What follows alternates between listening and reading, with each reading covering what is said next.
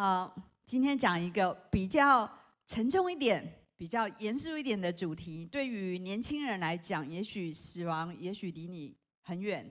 我年轻的时候觉得，哦，死亡离我很远。但是也许我们当中有些人，你经历过家人的离开，我不知道是这个离开带给你的是一个阴影呢，还是一个盼望？我不知道。我们今天好不好一起？虽然我们很少认真去思考这个主题，也许在你的生活里面觉得是遥远的，但是好不好？今天让我们很专注的，我们好好的来思考一下，到底死亡的真实的样貌是什么？到底我们应该怎么样活着？到底耶稣怎么胜过死亡？我觉得这很值得我们思考。所以，真的可以胜过死亡吗？啊、昨天是什么日子？你们知道吗？昨天。晚上我们在庆祝什么？不是庆祝，在纪念纪念耶稣为我们死在十字架上。昨天是受难日的音乐会，如果你没有参与到，鼓励你到线上可以看。我觉得非常感人的一个晚会，把耶稣的从他被卖一直到钉十字架，一直到死到复活，接着音乐，接着经文，有很多的。默想，我觉得非常的感动。呃，我们今天要思考耶稣怎么道成肉身，怎么面对死亡，怎么经历死亡，怎么样从死里复活，战胜了死死亡。那今天也是一个我们特别要来，不仅纪念耶稣为我们死，我们也纪念修哥他在去年的复活节，因为明天就是复活节。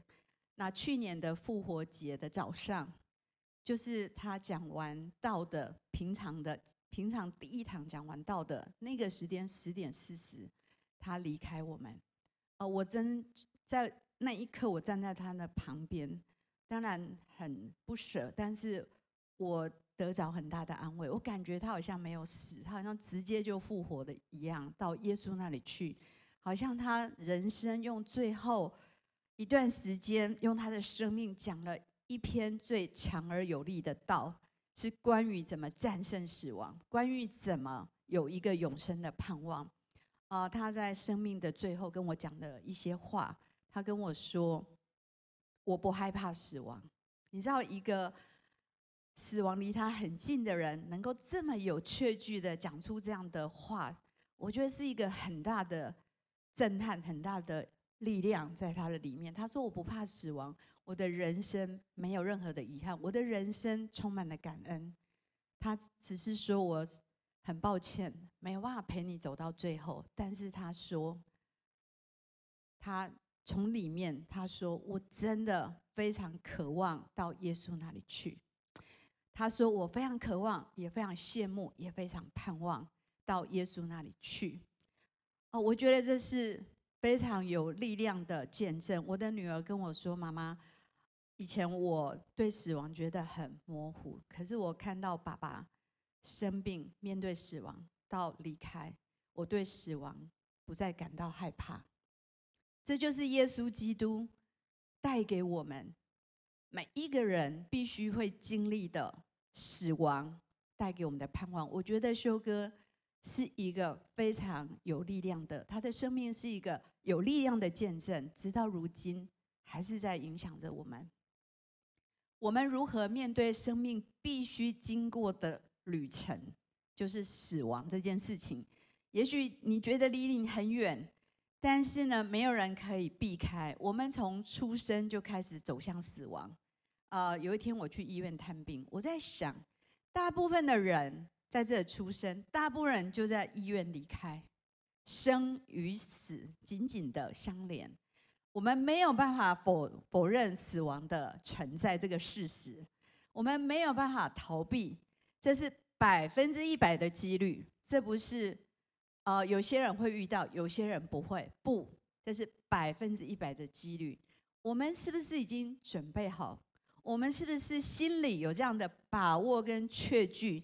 在你面对死亡的时候，你能够说：“我真心渴望去见我所爱的神。”是不是有这样的平安，有这样的确据？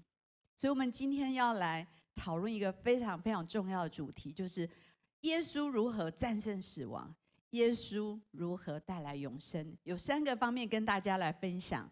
第一个是耶稣面对死亡到底有怎样的挣扎？耶稣胜过死亡的权势，他如何胜过？那耶稣为我们带来一个永生的盼望，这对我们都非常的重要，非常的息息相关。为什么？死亡跟我们每一个人都有关系。耶稣怎么面对死亡的挣扎呢？这个经文最近我们常读，对吗？受难日，昨晚我们又读了，这有画面的。这讲到在客西马尼园，耶稣被卖的那个晚上，在客西马尼园，他坐在那里，他带着他的门徒一起去客西马尼园，在那里祷告，然后他心里怎么样？忧愁，而且极其的什么？难过。注意这些形容词，这正是耶稣面对死亡的感受。他心里怎么说呢？他面对死亡的感受是什么？他说：“我好忧伤，忧伤到好像要死了。”你们在这里等等候一下，和我一同警醒。我们都知道这几个门徒都睡着了，你知道吗？根本没有警醒，因为他们没有办法预见将要面临的到底是什么。但是耶稣他知道，耶稣在那里。祷告，他说：“我父啊，倘若可行，求你叫这杯离开我。然而不要照我的意思，只要照你的意思。”所以耶稣在人性的，你知道，耶稣有神性跟人性两个方面。在他的人性里面，当他成为人的样子，道成肉身，住在人的里面，在我们这个肉体里面，可以感受到所有的情绪。还有痛苦，这种感觉是非常的真实。所以，当他面对他即将要面临的被出卖、被他所爱的门徒背叛，然后被鞭打，那个鞭打，那个鞭子每一串钩子打下去都是皮绽肉开的，血肉模糊的那种，打下去会痛的颤抖的那种身体上面的感觉是非常的真实，被羞辱。那些兵丁把紫袍披在他的身上，然后吐唾沫在他脸上，然后用苇子打他的头，然后说：“哎，我们拜你，你说你是犹太人的王。”然后又说：“你既然是神的人，你怎么你救别人？为什么自己不能从十字架上面下来呢？”各种的戏弄，各种的羞辱，各种的呃裹他的脸，然后踹他。我不知道这其中任何一项，只要千分之一，你能够承受多少？然后被钉十字架，你知道十字架是在罗马时代最痛苦的一种酷刑。如果你上网仔细查一下，这个不仅钉子钉上去一个木头的架子，把人撑上来的时候，你知道每一口呼吸都非常的痛苦。你在十字架上面。没有办法撑太久，你的身体的重量时间一长，你最后每一口呼吸都会变得非常的吃力，最后会缺氧窒息而死。然后更大的痛苦，他要暂时的与神隔绝。为什么？因为在那个时候，所有人的罪，所有世界上所有人的罪，都承担在在他身上。神是圣洁完全的。耶稣承担了我们的罪，在那一刻，神的神对罪的那个公义的愤怒临到他，那种跟他最爱的天赋隔绝，暂时的隔绝，那是他心里最大的痛。你想想看，你只要想想你个人的软弱跟罪，你就难以承受，然后再想想你在社会新闻看到的那些世界上发生可怕的罪行，你也难以承受。更何况，耶稣要承担是所有人类的罪跟过患在他身上，所以当他想到这一些，心里就这样。这是四福音里面，我把它整理一下：惊恐起来，极其难过，他的心忧伤，几乎要死，为他所即将面临的死亡挣扎。所以，耶稣在人性中面对死亡的挣扎，他的肉体真的渴望不要喝这个杯，这个。这个愤怒的杯，这个承担罪人而有的愤怒的，被神所公义所愤怒的这个杯。他说：“主啊，可以把它挪开吗？我可以不要喝这个吗？”这是人的肉体的挣扎，但是他完全的顺服。他跟上帝说：“主啊，但是不要照我的意思，只要照你的意思。”他完全的顺顺服，他经历了所有死亡的痛苦，还有得胜。这是我们今天要特别来思想，如何经过。人成为人的样子，经过人所一定会经历的死亡，然后借着这个死，他又从死里复活得胜。他能够了解我们所要经历的一切，所以死亡是一个权势，是一个力量。我们如何去面对呢？耶稣面对死亡有很多的挣扎，我们又要如何去面对生命的这一些死亡？死亡是一个权势，对每一个人。都有很大的威胁跟压迫。我不知道你对死亡的感觉怎么样？你很诚实的问自己：你会害怕吗？你会恐惧吗？到底有什么感觉？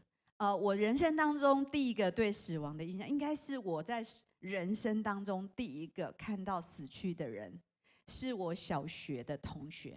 我记得那一天好特别，因为对我来讲太特别。我到现在都没有办法忘记，而且那个画面非常的清晰。有一天，我的老师带了十个同学，就是班上的干部，然后呢，就我们不知道做什么，老师就带我们到一个同学的家，然后呢，呃，我们到门口的时候，他弟弟就叫他哥哥的名字，说：“哦，哥哥，你的同学的班长啊、老师啊、谁啊，都来看你了。”我进去的时候，我没有预期我们会看到什么。因为那个对一个孩子来讲冲击太大，所以我到现在那个画面都非常清晰。我进去他的家，我看到我的同学穿着制服，然后躺在一个小小的棺木里面，好像睡了一样。他的眼睛还没有完全的合起来，我到现在都还记得他的长相。然后呢他阿嬷坐在那个棺木的前面，不断的哭泣，然后灯是非常的昏暗，所以整个感觉就是非常的。哀凄，然后非常的绝望，然后非常的痛苦，然后我不知道那个同学发生了什么事情。那是我人生第一次看到一个死去的人，然后人生第一次想到，原来这就是死亡。那时候带给我的感觉是不安，是惶恐的，是恐惧的，然后是不知道到底那是什么意思。那是我人生第一次的经历，我不知道。你人生第一次靠近死亡这么近，看到一个死去的人，你的感受是什么？为什么我们害怕死亡呢？第一个，我们害怕痛苦，我们害怕死亡之前所要经历的身心灵的一些痛苦。每一个人死去的方式不太一样，没有人知道，没有人可以预期你会以何种方式离开这个世界。但是你可以知道的是，绝对不会是舒服的，绝对是不舒服的。我们会害怕失去，我们害怕失去在这个世界上我们本来已经拥有的这一些人事物，还是我们拥有的一些物质，所有看得见、摸得到的一切，我们会失去这些东西。死亡最大的痛苦是被隔绝。原来你看得到、摸得到、接触得到的，当死亡来到的时候，就被隔开，你没有办法再持续你在地上所有的活动跟生活，所以隔绝是死亡真正的一个意义。死亡为什么我们害怕？我们怕未知，我们不知道死了以后到底会怎么样，然后去哪里，然后面对无尽的、我们不可知的、不可预知的、不确定的，我们会感到不安跟害怕。呃，我就想到。关于失去，关于未知，我想到马其顿亚历山大这个皇帝，你知道他是一个二十岁就成为皇帝，而且他是一个天才，他是军事跟策略的天才，他是一个政治的天才。这么年轻，他非常有战略，他已经打胜无数的仗，而且他的版图非常的大。但是他三十三岁得了传染病就死了。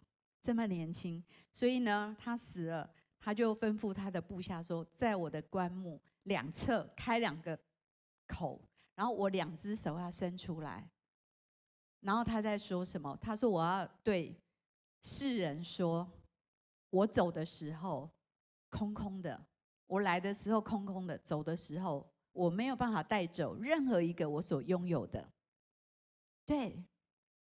我们死亡的那一刻，我们在这地上，我们觉得非常重要的关系、非常重要的物质，这些东西都不再有意义了。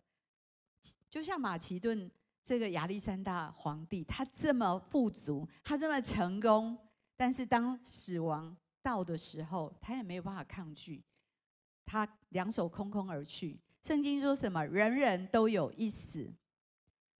希伯来书这边九章二十七节，我们一起来读好吗？按着定命命定，人人都有一死，死后且有审判。所以无论是贫富贵贱、男女老幼，对，我们都会离开。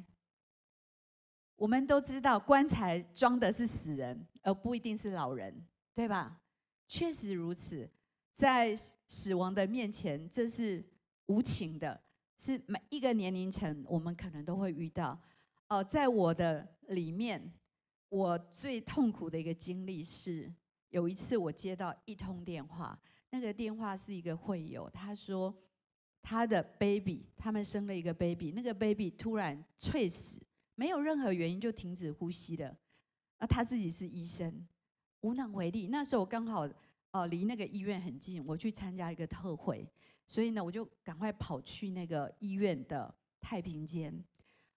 我永远没有办法忘记，而且我一整个礼拜都没办法睡觉，因为我到太平间，我看到一个无助的妈妈抱着一个那个体温慢慢在冷却的一个 baby，已经慢慢的要已经没有温度了，然后很无助，在那边哭，摇晃他，然后我们在旁边哭，我们没有办法做任何事情。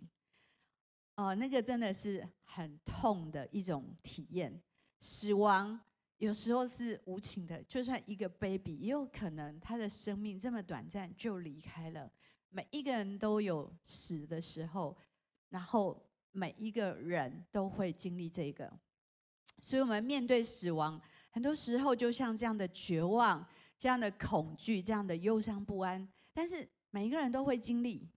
只是你有时候想说，我不要去想好了，我逃避，我不去想这件事情，这件事就离我很远。但真的很远吗？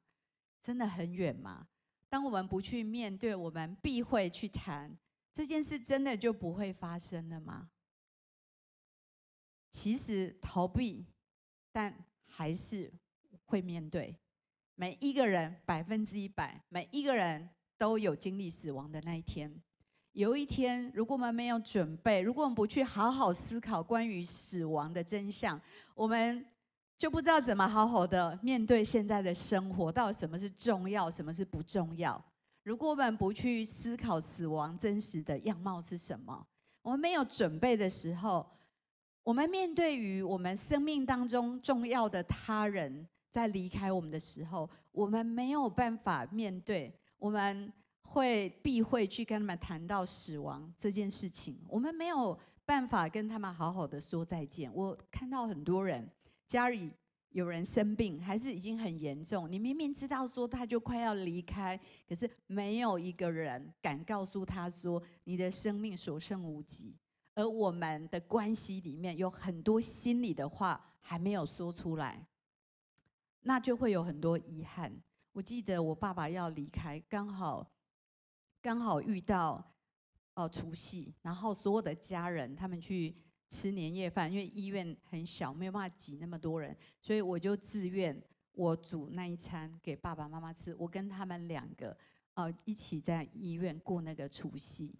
那那个晚上对我来讲是很珍贵的，因为我很好的跟爸爸道别，我很好的告诉他我多么的爱他，他对我有多么多么的重要。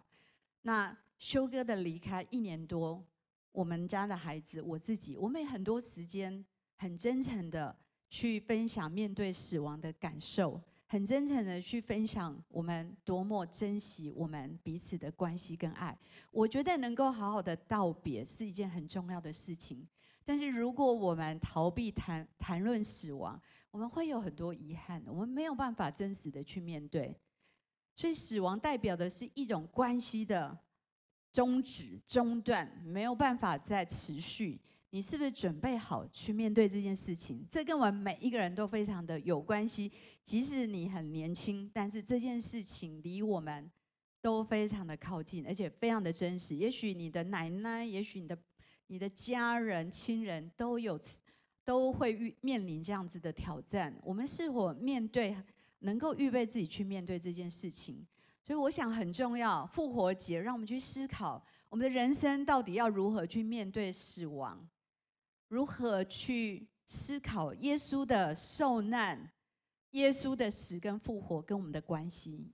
耶稣带来的永生对我们的意义到底是什么？我们才知道如何去面对死亡，这是何等的重要。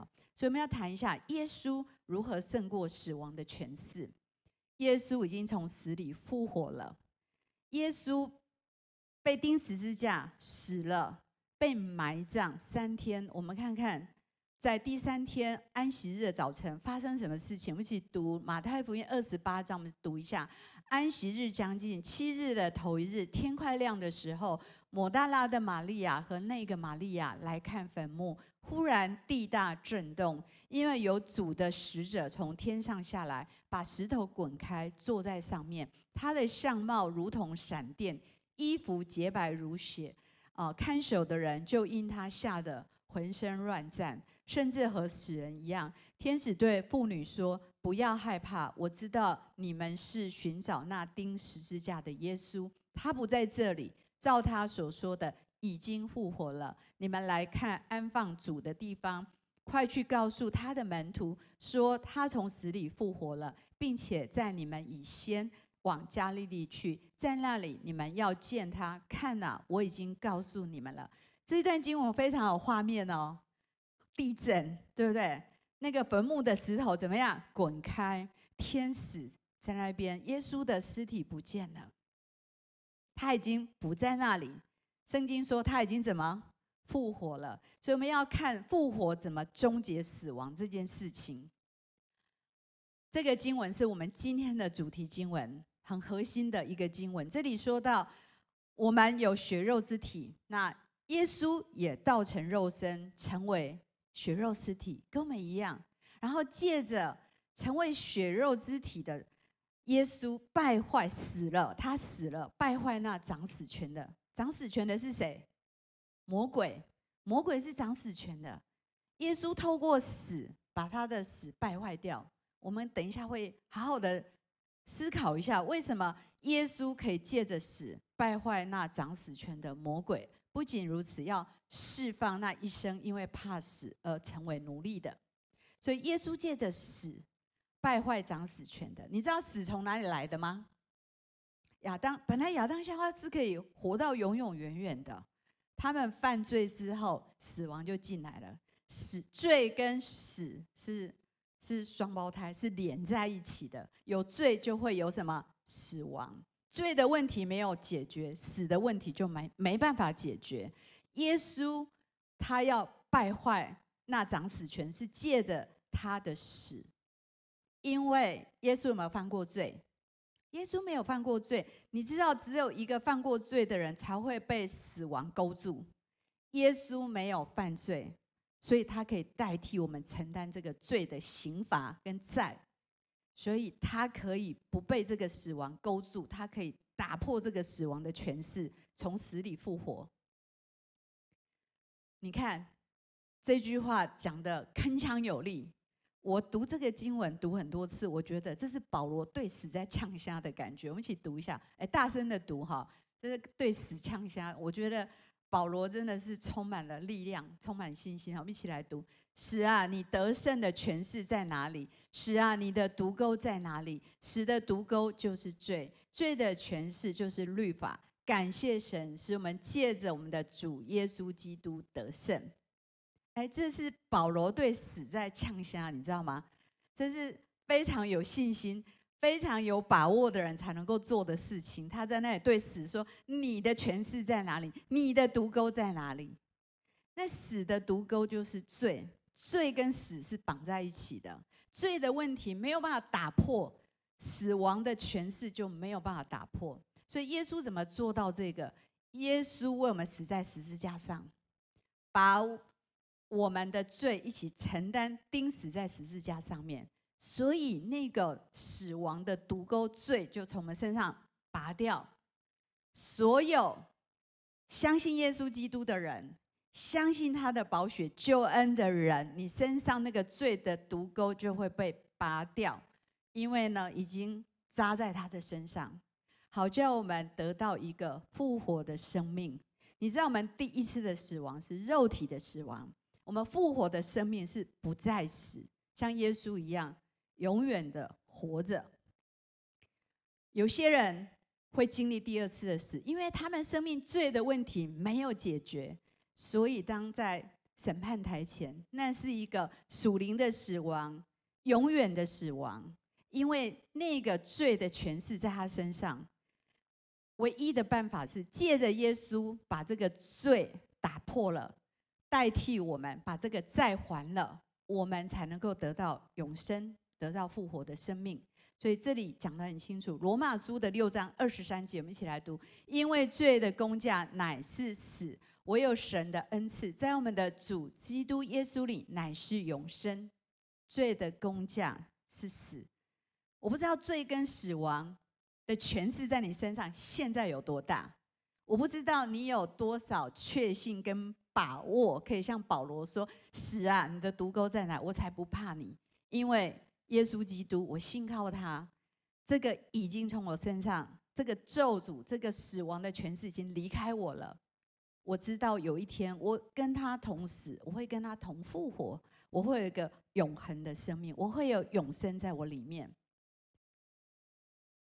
我们要注意听，很重要。我们现在不是一个旁观者，因为每一个人都会经历死亡。然后这个真理，以前我从小在教会长大，跟我没关系，我知道，可是他跟我没关系，因为我不相信，我没有接受，直到有一天。好像这个真理在我里面发出亮光，我终于懂了。我知道这跟我有关系，这对我非常非常的重要。原来我有罪，原来罪的工价是死亡。原来我没有办法自己解决这个问题，原来只有耶稣基督有办法帮助我解决这个问题。他已经为我死在十字架上。我要信靠他，接受他做我生命的救主，我才能够得到永生的应许，我才能够知道我死后往哪里去，而且永远与他同在。这就是为什么我们这么迫切的要传福音，我们这么迫切的希望所有我们所爱的人都能够得到这样的福音的大能跟应许。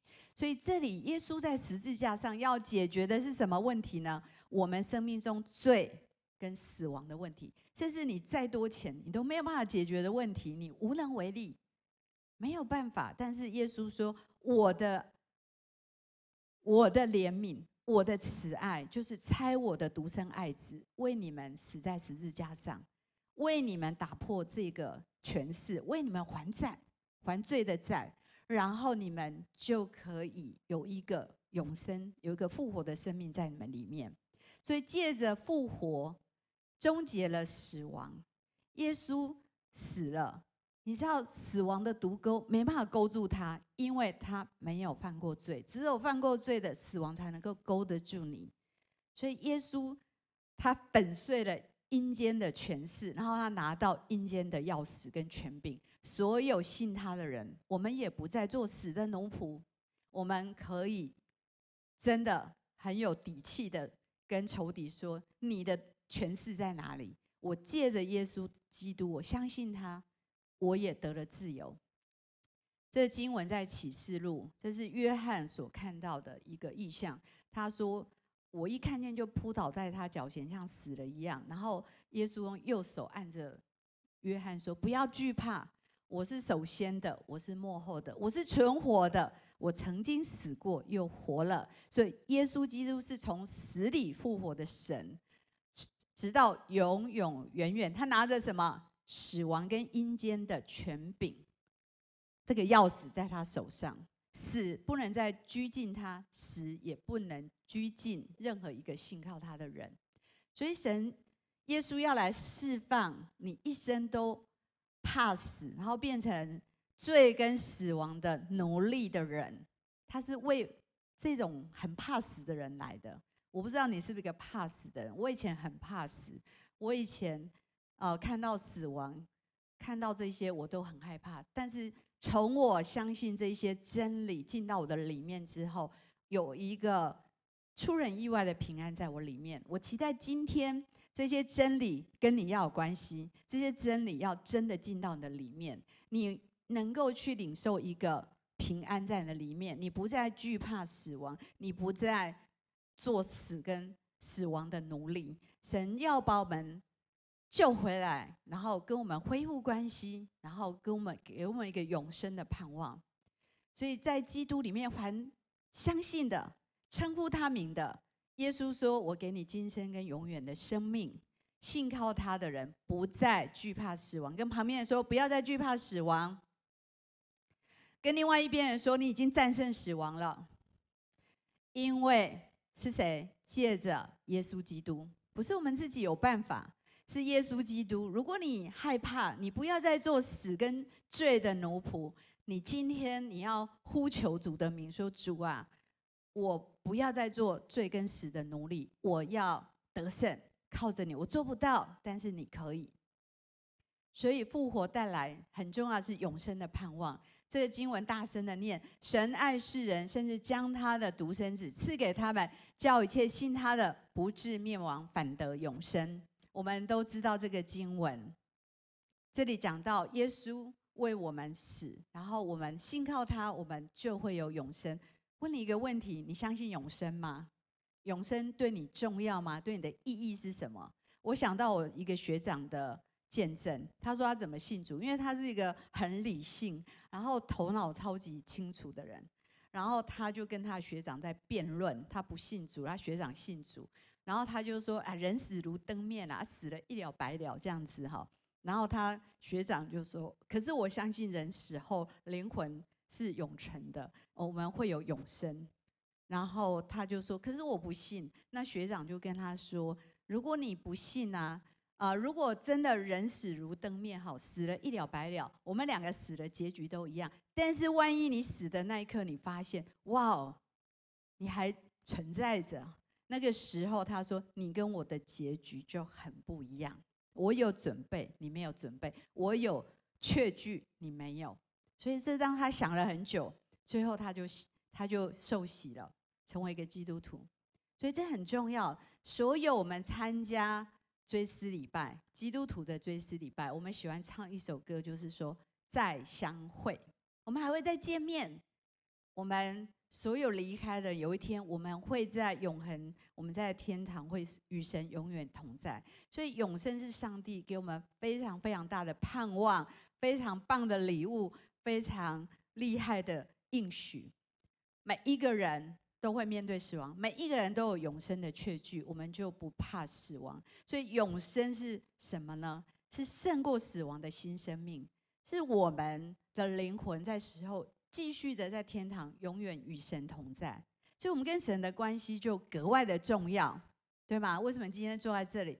因为你跟神的关系很重要，这个会存到永远。神把永生给我们，打破死亡的隔阂，恢复我们跟他的关系。这个关系从此时此刻一直到永永远远。所以死亡的隔阂这些东西，因为。永生是一个爱的关系，我们跟耶稣的关系到死亡都不能够把我们撕裂，都不能够隔绝我们跟上帝的爱。所以永生，我们跟神的亲密关系会胜过第一个死亡带来的惧怕。我们前面讲过，就是一种未知的惧怕。我不知道以后死了以后要去哪里。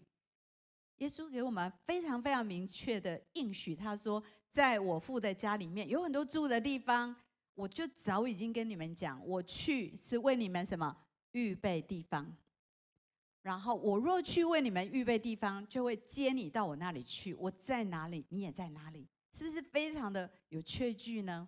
你知道你要去哪里？你知道你死后不是一个不可知、虚幻的，你很清楚，你死后，耶稣已经为我们预备了地方。所以永生的应许让我们知道，我们会跟神和好，我们会在天上跟这位爱我们的神同在。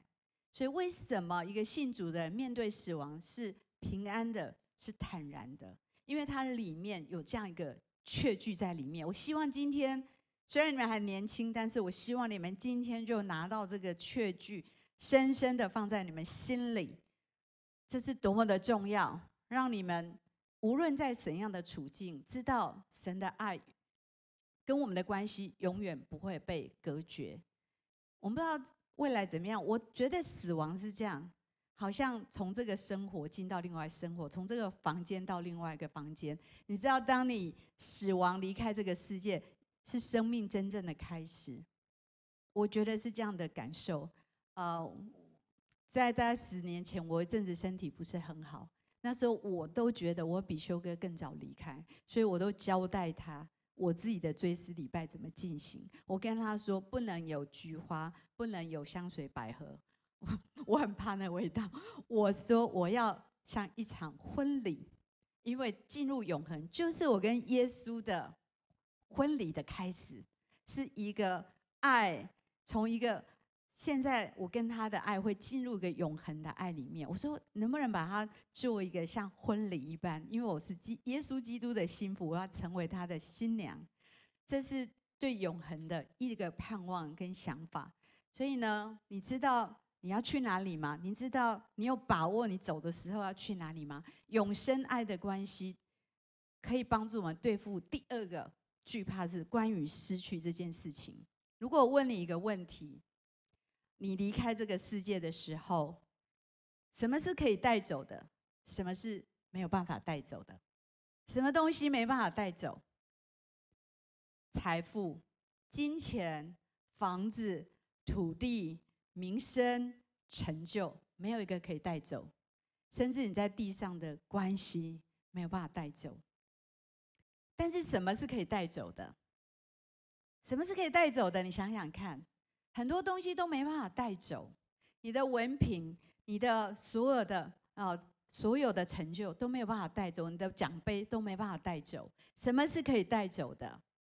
是你跟耶稣基督的关系，从现在到永远。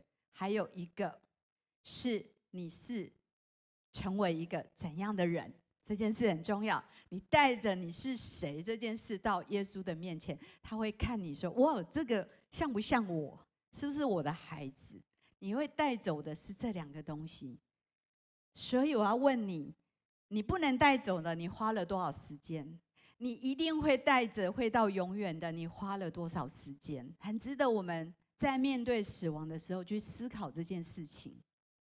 是什么是能带走，什么不能带走？你真正你现在活着的重点在哪里？你花多少时间，真的值得我们思考。罗马书的八章三十五到三十九节说：“谁能够使我们与基督的爱隔绝呢？难道是患难吗？是困苦吗？是逼迫吗？是饥饿吗？是赤身肉体吗？是危险吗？是刀剑吗？都不能够叫我们与上帝的爱隔绝。只有这个关系，从现在直到永永远远。你花多少时间去建立这个关系？你花多少时间？你多看重这件事情，关乎你的永恒。”所以，不管发生任何事情，有一件事我们要确信：我们跟神之间爱的连结，这个力量，就像修哥要离开的时候，他说：“我不怕死亡，我好渴望可以去跟他在一起。”这是我心里的喜乐，我的盼望。这个爱让我们可以胜过罪，胜过死亡所要带来的的一些失落感跟隔绝的感觉。所以死亡是一个权势，一个力量，但是耶稣基督复活的生命、爱的生命，这个力量在我们里面大到可以让我们胜过死亡的威胁，因为耶稣已经为我们胜过了，我们可以得着一个永生的应许。所以神是复活的基督，让我们出死入生，让我们胜过死亡中最大的敌人，就是死这件事情，因为他已经复活，已经。胜过了死亡的权势，给我们一个永生的盼望，这是多么的宝贵！我很喜欢这个经文，这就是我们知道有一天永远我们与他同在。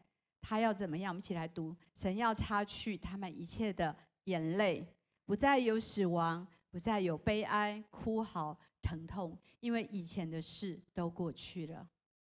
在永恒的里面，不再有这些了。这是多么大的盼望！每一天，每一天，当我醒来，我就想，我有个盼望。我现在不再哭泣，不再流泪，不是我不再想念修哥，而是我有一个盼望。我知道每一个新的一天，我都将离耶稣，也都将离他越来越靠近。这是我的盼望。所以今天很重要的信息。耶稣面对死亡的挣扎，我们也会面对死亡的挣扎。我们如何面对？我们预备好了吗？耶稣胜过死亡的权势，你知道这个真理吗？你清楚吗？你抓住这个真理，你有确据吗？你有你有信心吗？可以对死亡说：“你的毒钩在哪里？我不怕你，我不再做死亡的奴仆，因为耶稣已经胜过他，已经复活，而我信靠他。”我也胜过他，我有一个复活永生的盼望。神要把这个永生的盼望给我们。今天在信息的最后，因为今天是呃明应该是去年的复活节，那修哥离开我们，所以今天我们有一点点的时间一起来来想念他。我想我们都想念他，然后来纪念他。所以一个短短的影片好吗？我们一起来思念修哥。在我们的当中，今天我们回过头来看复活这件事情，在当时代来看，有时候会让我们回想起来会觉得很诧异，为什么这些门徒一起来讲说，耶稣基督从死里复活了，耶路撒冷一下有三千人相信，有五千人跟随，一下有数以万计的人受洗。听到门徒门徒的见证，他们通通相信了。为什么？很简单嘛，耶稣可以叫一个死四天的拉萨路都可以活过来，他自己死三天，为什么不能活过来？卡塔乌苏马扎。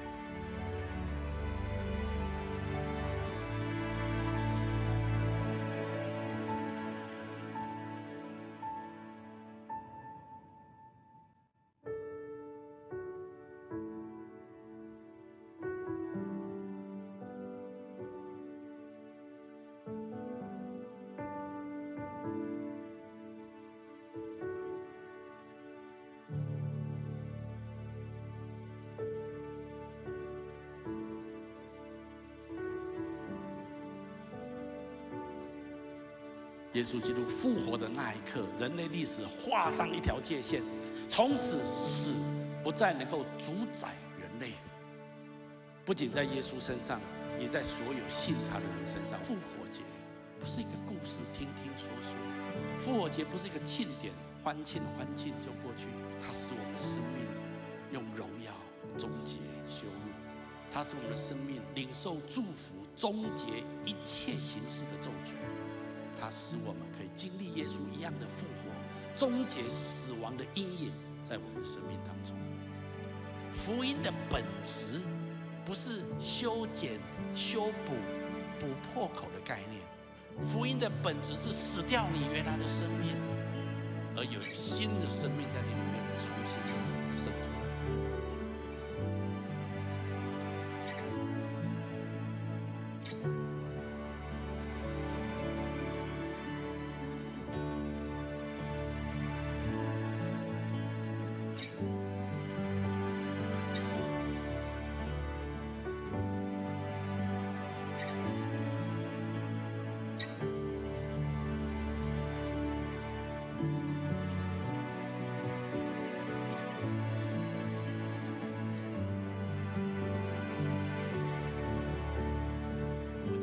说，没有神爱你就爱到底，他还是要使用你，他的恩赐跟选召是没有后悔的。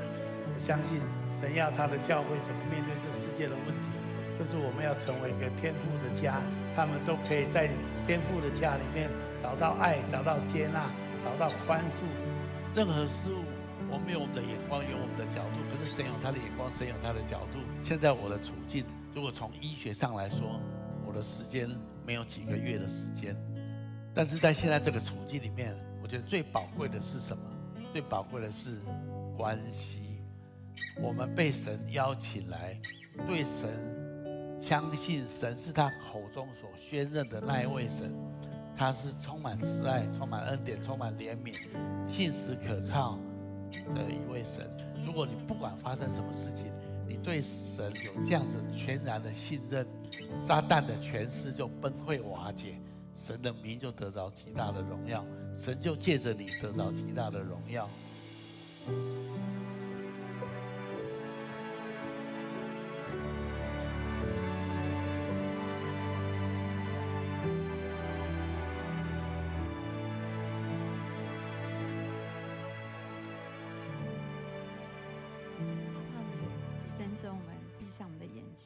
我想我们都很想念他，但是我相信他的死也让我们更多的去思想，在我们短暂的一生当中，我们要如何活才不会有遗憾？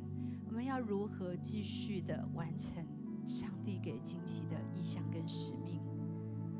好不好？让我们更珍惜，更珍惜我们活着的时间，我们跟神的关系。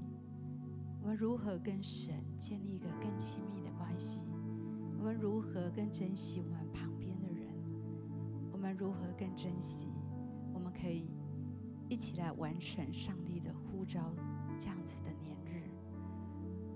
我们可以更有把握的、有确信的知道，永生是如此的有确据、有盼望。主是的，主，我相信你就在这里。借着我们在纪念耶稣你的死跟复活，也借着我们在思念修哥的同时，使我们知道你已经得胜的死亡，你已经打破了死亡的权势，你把永生的盼望给我们，好不好？在我们当中，也许有些人你刚来到教会，也许你来没有很长的时间，你听了今天的信息，你真的从心里。心里决定说：“我不要再做罪跟死的奴隶，我要做一个有盼望，知道我未来往哪里去。我要这样的确据，我可以永生的盼望。我要胜过对罪跟死亡的捆绑跟恐惧。如果你是这样的人，好不好？你可以跟着我一句一句的来祷告。我相信今天耶稣基督要把这样子的确据放在你的里面。”一起来祷告，亲爱的主耶稣，我愿意接受你成为我生命的救主，求你赦免我的过犯，洗净我的罪，使我成为你的儿女，救我脱离死亡的恐惧，给我人生的命定，带领我走有意义的一生。给我永生的盼望，我这样祷告，都是奉耶稣基督的名，阿门。我把荣耀归给神。